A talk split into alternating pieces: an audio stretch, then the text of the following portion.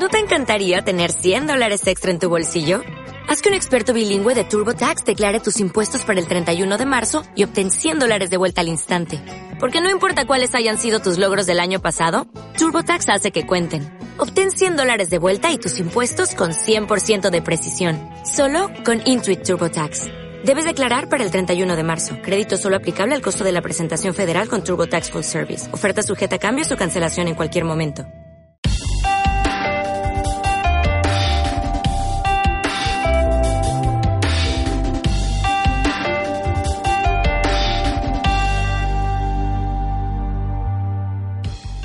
Ya estamos aquí en punto de encuentro con la Biblia. Muchas gracias, queridos amigos, por acompañarnos. Soy Nelson Salgado, profesor de la Facultad Adventista de Teología de Sagunto, y están a mi lado Josías Félix. Bienvenido, Josías. Muchas gracias, Nelson. Es un placer poder estar con vosotros. También está con nosotros Claudia Dolete. Bienvenida, Claudia. Muchas gracias. Lo mismo digo, estoy contenta de estar aquí. Qué placer, ¿verdad? Encontrarnos aquí. Hoy continuaremos profundizando el tema de la unidad en Cristo y trataremos el segundo tema. El segundo tema de la serie titulado Causas de la desunión. Pero antes de comenzar, quiero recordaros, queridos amigos, que tenéis a vuestra disposición interesantes cursos de cocina, de salud, de educación, familia y muchos más, totalmente gratuitos. Podéis consultarlos en quecurso.com os van a encantar. No dejéis de visitar nuestra plataforma y por supuesto también podéis descargaros la APP. Ahora sí, vamos con nuestro tema de hoy, causas de la desunión.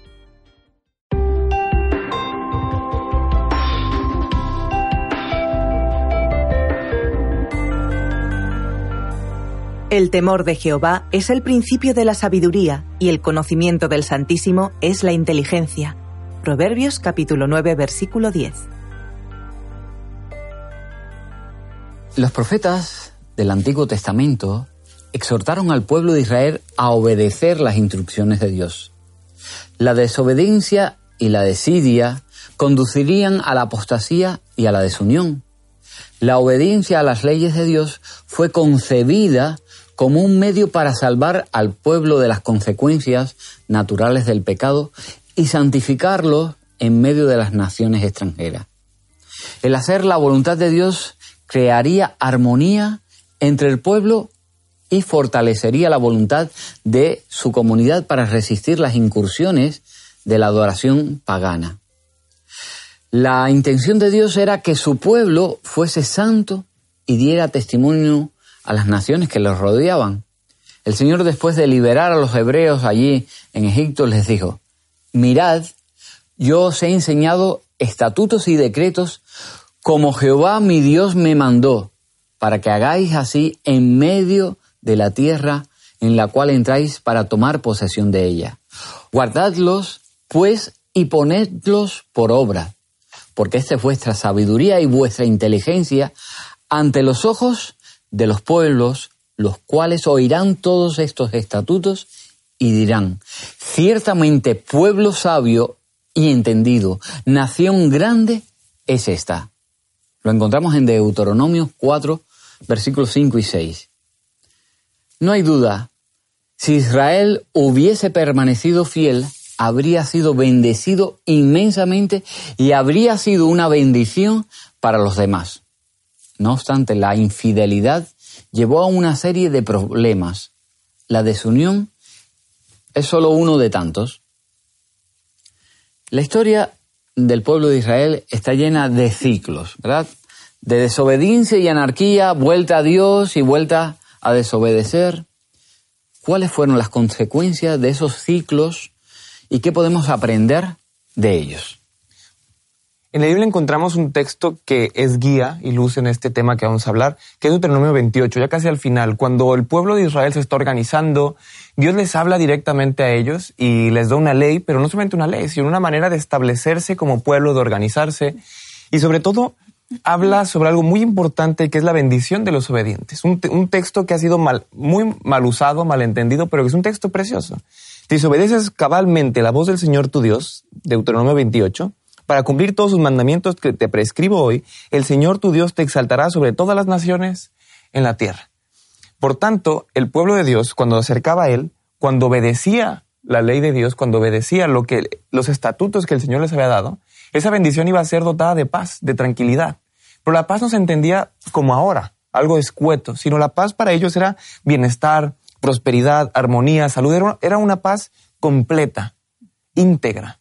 Y eso es lo que buscaba. Y cuando el pueblo de Israel se alejaba de lo que Dios había dictado, pues vemos que caían en guerras, en desuniones, en anarquías, en autoritarismos. Pero entonces, ¿cuál, es la clave de esto? ¿Acercarse a Dios? No. El Señor lo que había hecho con esto no era que si yo lo obedecía, el Señor me iba a bendecir. Y cuando no lo obedecía, ah, simplemente no me bendice. No es así. Sino al contrario, el Señor creó unas leyes para que pudiéramos vivir en armonía. Cuando tú obedeces esas leyes, la consecuencia de obedecer era la armonía. Para eso creó las leyes, para que nos amáramos. Pero no es que el Señor controle o quite bendiciones según lo obedezcas o no. No es una teología de la prosperidad donde yo lo obedezco y me va a ir muy bien. Si yo no lo obedezco me va a ir muy mal. Al contrario, es lógica pura. Yo obedezco las leyes del Señor que ha establecido para que nosotros vivamos en armonía y entonces así el pueblo se, se desarrollará. Jeremías 3, del 14 al 18, nos habla de los planes que tenía el Señor para ellos, planes que eran un buen futuro para este pueblo. Entonces leemos Jeremías 3, 14 y 18, donde nos dice, convertíos, hijos rebeldes, porque yo soy vuestro esposo, y os tomaré uno de cada ciudad y dos de cada familia os traeré en Sion, y os haré pastores según mi corazón, que os apacienten con conocimiento e inteligencia. Y cuando os multipliquéis y crezcáis, en esos días, dice el Señor, no se dirá más arca del pacto del Señor, ni vendrá pensamiento y la recordarán. Lo que quiere decir Jeremías aquí es que cuando tú te conviertas al Señor, cuando tú obedezcas sus estatutos, el Señor te va a bendecir con lo que Él ya ha provisto como la consecuencia de que tú obedezcas la ley, que es la armonía, que es la paz, que es la tranquilidad, tener una relación directa con el Señor que transforma los corazones y hace que el pueblo pueda vivir en armonía. Pero si tú te alejas de mí, la consecuencia de eso es tardan, que hay maldad, hay egoísmos, hay discordias. ¿Por qué? Porque tu corazón no está siendo transformado por el Espíritu Santo y eso es lo que te lleva a desunir por completo el pueblo. Por tanto, Dios es muy generoso y misericordioso con su pueblo y creó unas leyes. ¿Para qué? Para que pudieran vivir en armonía y sobre todo para poder relacionarse con ellos. Las historias del pueblo de Israel allí, tal como aparecen en el libro de los jueces, nos muestran las consecuencias negativas de la desobediencia de Israel. Cuando entraron en Canaán, les faltó tiempo para corromperse tras los dioses cananeos. Justo lo que Dios les había dicho que no hicieran.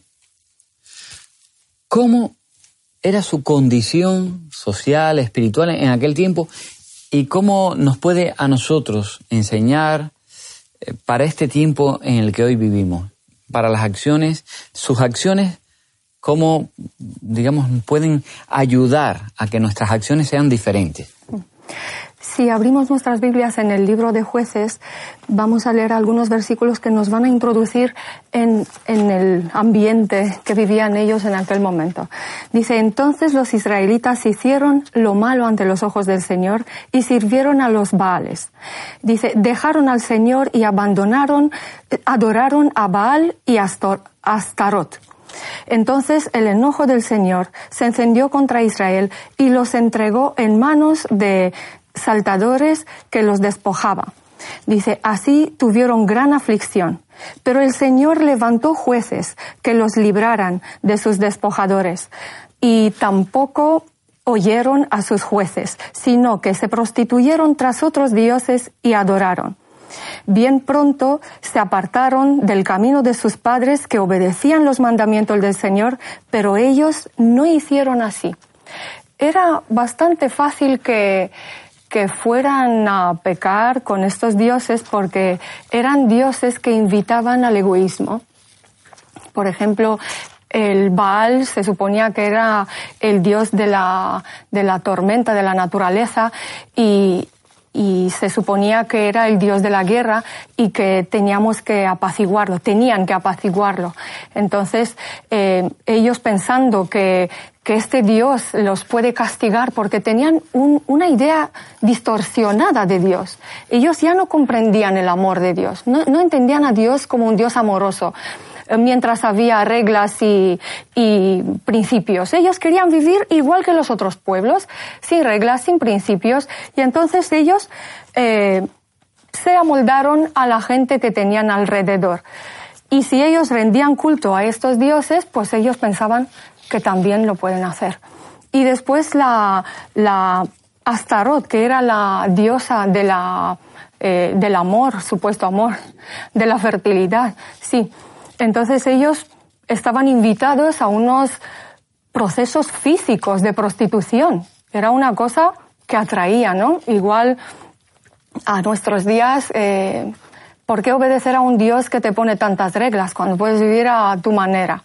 Todas estas, todos estos procesos que en, los cuales estaban metidos hacía que, que el lado espiritual eh, vaya disminuyendo y cada vez menos escuchaban la voz de Dios, de Dios. Entonces Dios levantaba jueces para que los podía eh, librar de todas estas atrocidades en, en las cuales se metían, pero se hacían sordos.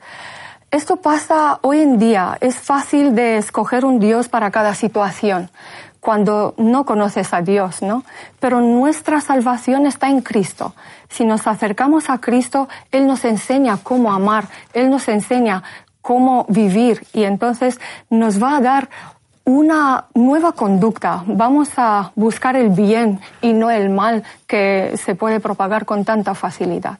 El pueblo de Dios tenía que pasar por un proceso pedagógico de enseñanza de cómo comportarse ser un pueblo que sea luz entre las naciones, porque venía de mucho tiempo de cautiverio donde aprendieron de los egipcios y el Señor lo que, lo que tenía que hacer era un proceso de enseñanza de cómo se vive siendo luz para los demás. Ejemplo, por eso dicta los diez mandamientos, que en realidad son leyes relacionales. Por ejemplo, no mientas, no, le quites a alguien algo que es suyo.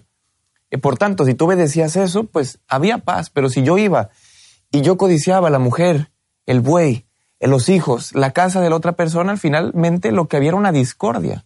Por tanto, mi obediencia a esto se resumía en amar a Dios y amar a tu prójimo como a ti mismo. Y cuando tú obedecías esas, esas leyes, leyes que el Señor había dictado en Deuteronomio, Cuidar a las viudas, por ejemplo, era una ley y un principio. Cuando lo dejan de hacer, pues simplemente hay discordia, hay gente que es excluida. La igualdad entre hombre y la mujer, también la igualdad entre esclavos, el jubileo, el jubileo que existía. Todas estas leyes fueron creadas para que se viviera en paz y armonía. Y cuando el pueblo de Dios se alejaba de ellas, se alejaba del amor que el Señor había creado como estas leyes, por tanto el pueblo era un desastre.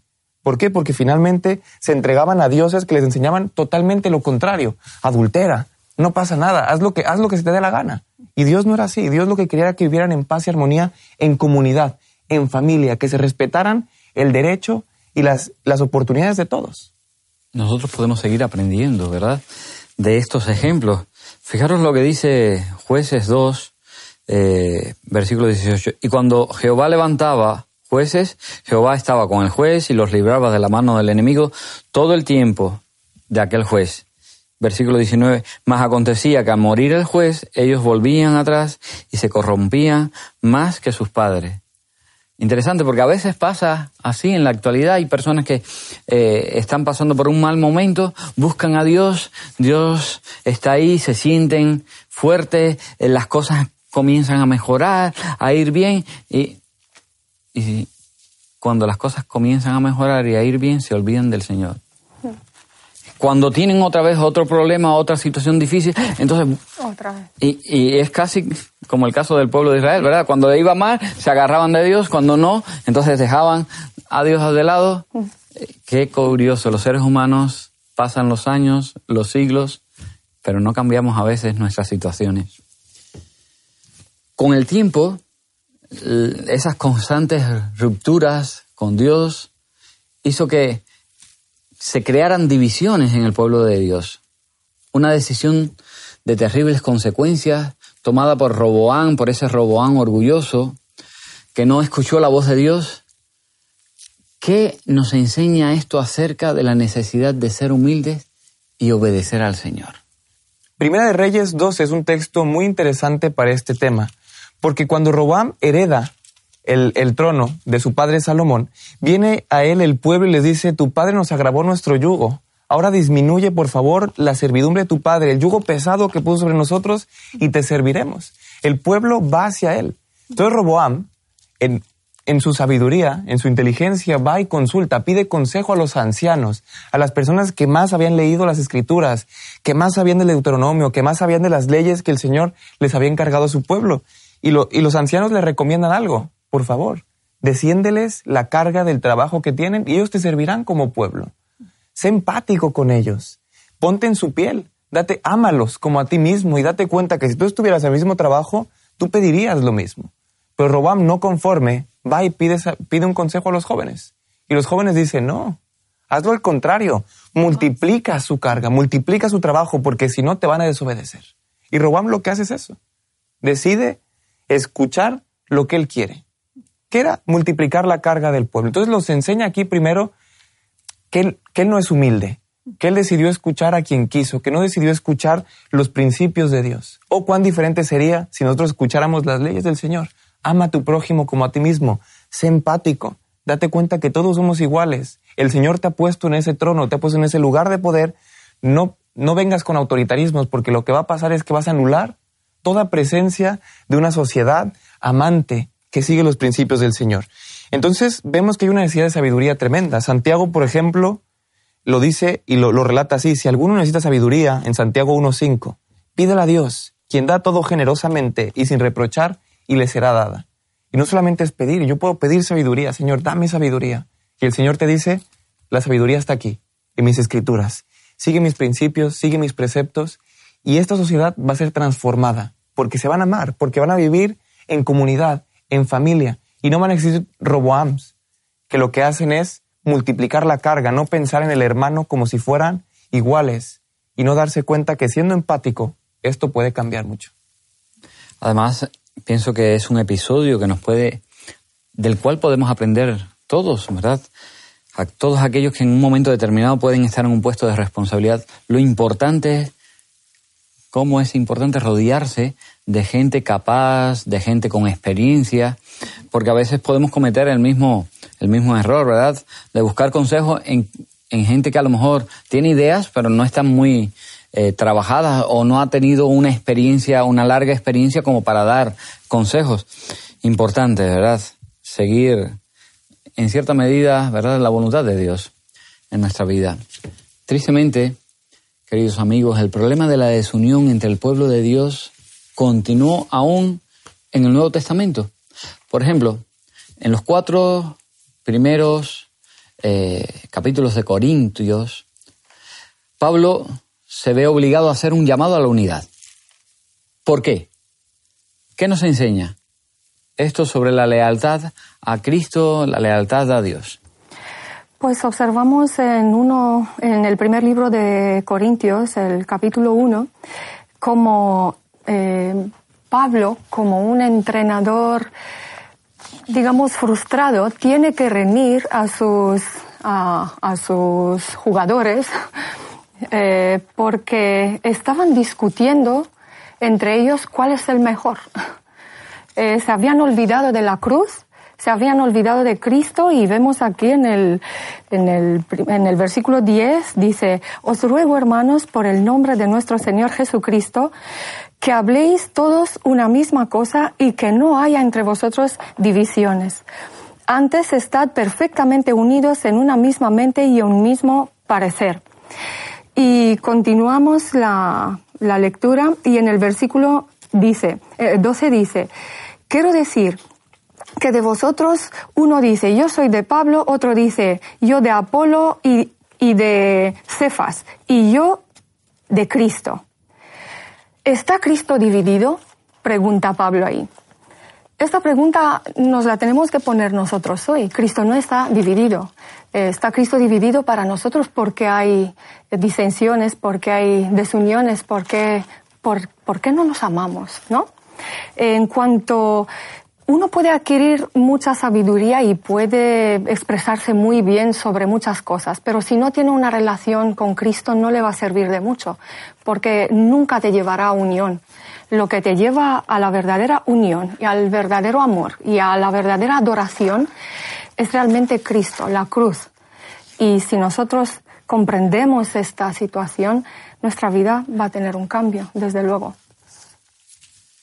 En Hechos, Pablo advierte a los ancianos de Éfeso que vendrán lobos rapaces, falsos maestros, y en segunda de Timoteo, Pablo advierte contra errores en la iglesia y la impiedad de los últimos días. ¿Qué consejos podemos tomar de esos pasajes para preservar a la iglesia de esas falsas enseñanzas que puedan causar divisiones?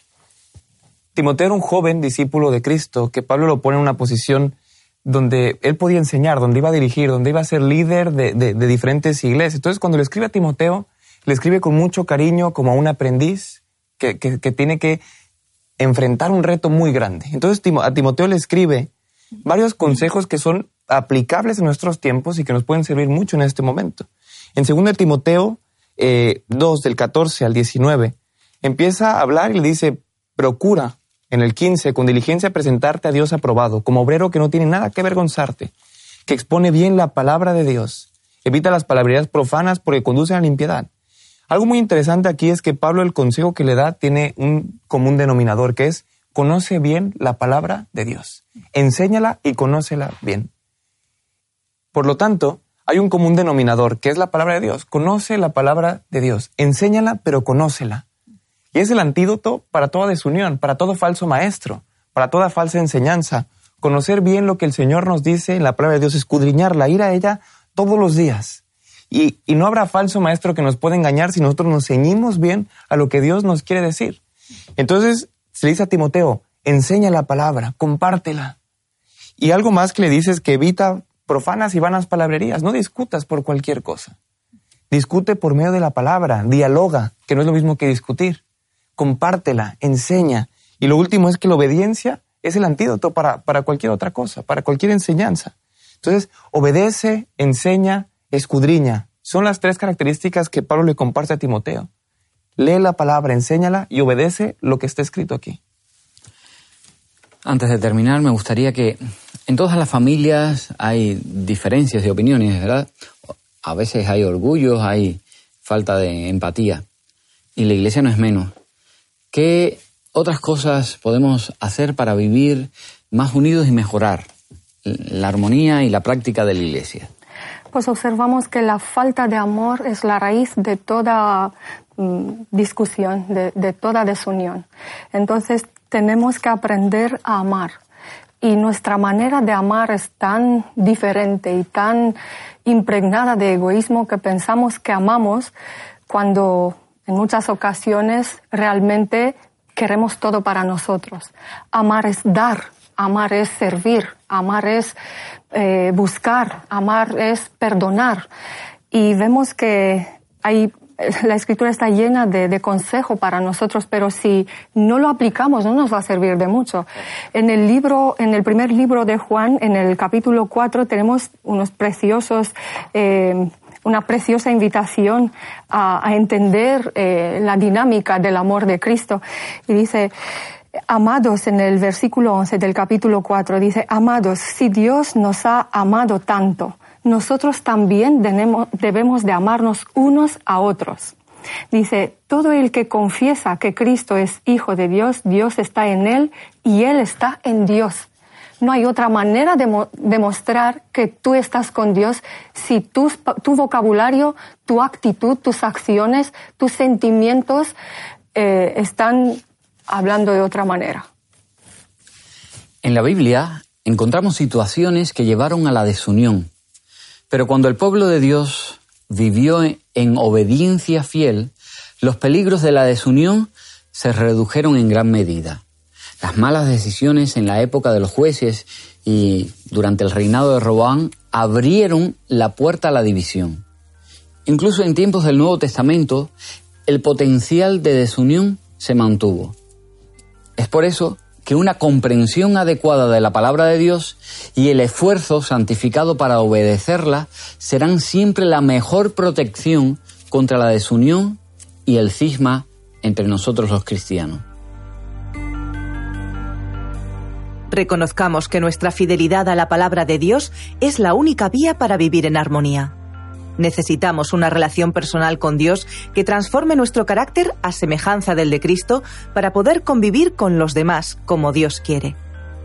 Debemos obedecer a Dios antes que a nuestras inclinaciones y tendencias personales si queremos vivir en paz con Él, con nosotros mismos y con los demás. Los ejemplos de las Escrituras revelan que la obediencia fiel a la voluntad de Dios promueve la unidad y la armonía entre el pueblo de Dios. Sin embargo, la desobediencia y la tendencia a seguir inclinaciones personales crean condiciones que fomentan la desunión. Solo Dios nos puede enseñar a amar más y mejor. Gracias amigos por estar ahí. Nos encontraremos de nuevo en el próximo programa Punto de Encuentro con la Biblia. Si deseáis estudiar la palabra de Dios con nosotros, o queréis recibir una Biblia o un libro titulado El conflicto de los siglos, que muestra la historia de la humanidad desde la creación hasta el final del gran conflicto entre el bien y el mal, solamente tenéis que escribirnos a hola@hotmedia.es. Os lo haremos llegar. Hasta pronto. Que el Señor os bendiga. El Señor desea que sus siervos escogidos aprendan a unirse en esfuerzo armonioso. Puede ser que a algunos les parezca que el contraste entre sus dones y los de algún colaborador suyo es demasiado grande para permitirles unirse en un esfuerzo armonioso. Pero cuando recuerden que hay diversas mentes que alcanzar y que algunos rechazarán la verdad según la presente un obrero, tan solo para abrir su corazón a la verdad de Dios según la presente de diferente manera otro obrero, procurarán con esperanza trabajar juntos en unidad. Sus talentos, por diversos que sean, pueden hallarse todos bajo la dirección del mismo espíritu. En cada palabra y acto se revelarán bondad y amor, y al desempeñar fielmente cada obrero el cargo que le ha sido señalado, la oración de Cristo por la unidad de sus discípulos quedará contestada, y el mundo sabrá que son discípulos suyos.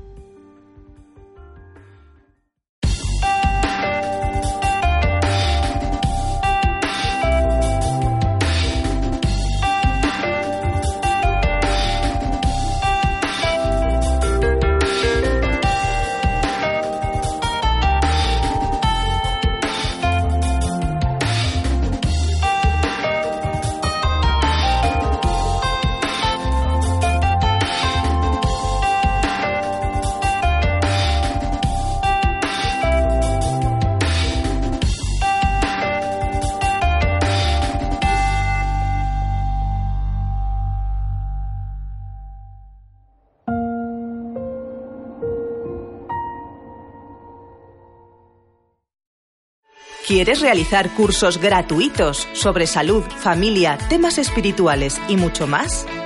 Entra ahora en quecurso.com y disfruta de cursos tan interesantes como La verdad en dos minutos, salud y vida, embarazados, frente al dolor, a través del apocalipsis o valores de siempre, entre otros. Recuerda, quecurso.com.